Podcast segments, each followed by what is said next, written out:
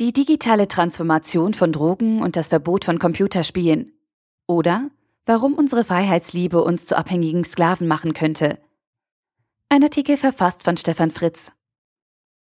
Viele Eltern kennen das Problem, wenn das Spielen von Computerspielen zur Belastungsprobe für die ganze Familie wird, weil die Kinder es nicht schaffen, davon abzulassen. Schnell ist man dann bei den Begriffen Sucht und Drogen, im aktuellen Drogen- und Suchtbericht 2016 ist etwa von 560.000 Onlinesüchtigen die Rede. Doch diese Begriffe bieten ein weites Feld für Diskussionen zur menschlichen Autonomie und Selbstbestimmtheit. Denn richtig konsequent haben wir diesen Themenkomplex in unserer Gesellschaft nicht geregelt.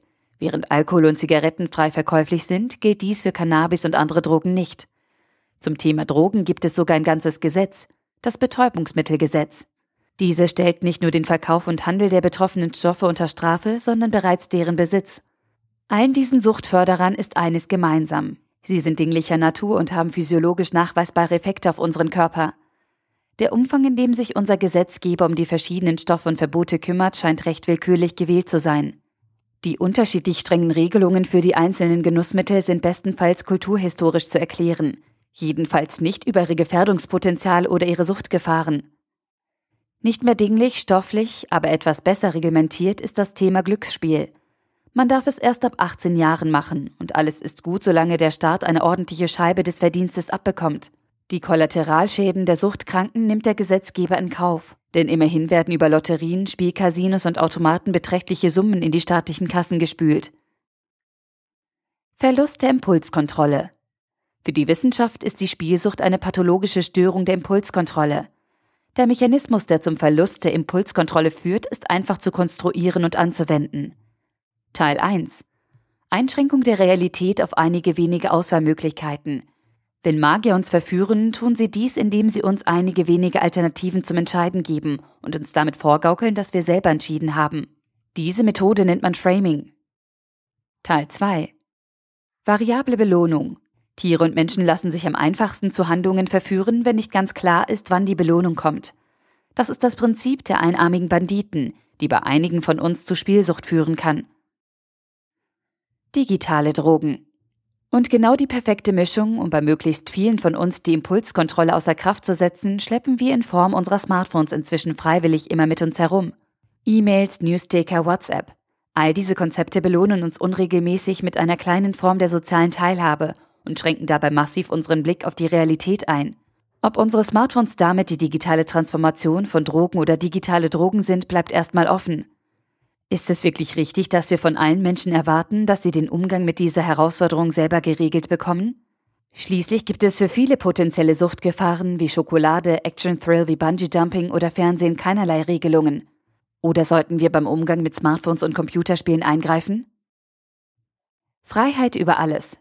Nach dem Staat zu unserem Schutze zu rufen, scheint bei der grundsätzlich unklaren Gesamtlage eher aussichtslos. Außerdem höre ich die Freiheitsliebhaber schon Worte wie Zensur oder Bevormundung rufen. Und genau das ist unser Dilemma. Es geht nicht um einen dinglichen Stoff, sondern um Informationen, die unsere Mechanismen zur Informationsverarbeitung austricksen. Und in unserer aktuellen Kultur ist die Freiheit von Informationen mit Begriffen wie Pressefreiheit und Meinungsfreiheit einseitig vorbelegt und versperrt uns den Blick auf jegliche Form von Einschränkungen von Informationsflüssen. Was können wir tun? Also könnten wir als Verbraucher um einen Kodex zur industriellen Selbstkontrolle beim Design von Apps und Webseiten kämpfen. Bitte, liebes Facebook und Google, designt eure Oberflächen demnächst so, dass wir uns Nutzer nicht wie in der Spielhölle fühlen. Vielleicht fordern und erwarten wir als User aber auch einfach Respekt beim Umgang mit uns als Menschen. Spielt nicht mit unseren Schwächen, liebe UX-Designer. Ein Aufruf für faires Design quasi. Wir wollen von euch technische Hilfsmittel, die uns Menschen dienen und uns stärker machen, und keine Apps, die unsere Schwächen ausnutzen.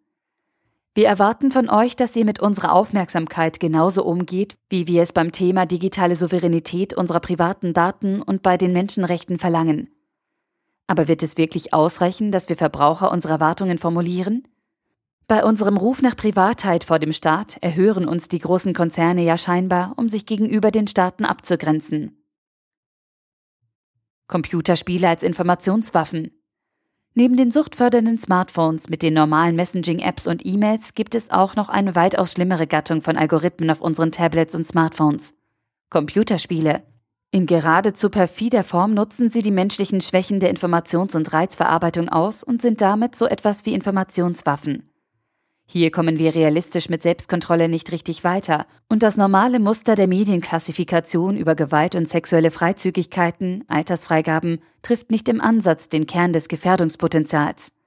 Es wird Zeit, dass sich die Juristen endlich etwas einfallen lassen, wie wir in unserem Rechtssystem mit digitalen Informationen und der Verarbeitung dieser Informationen in unseren Hirnen umgehen können und sollten. Der Artikel wurde gesprochen von Priya, Vorleserin bei Narando.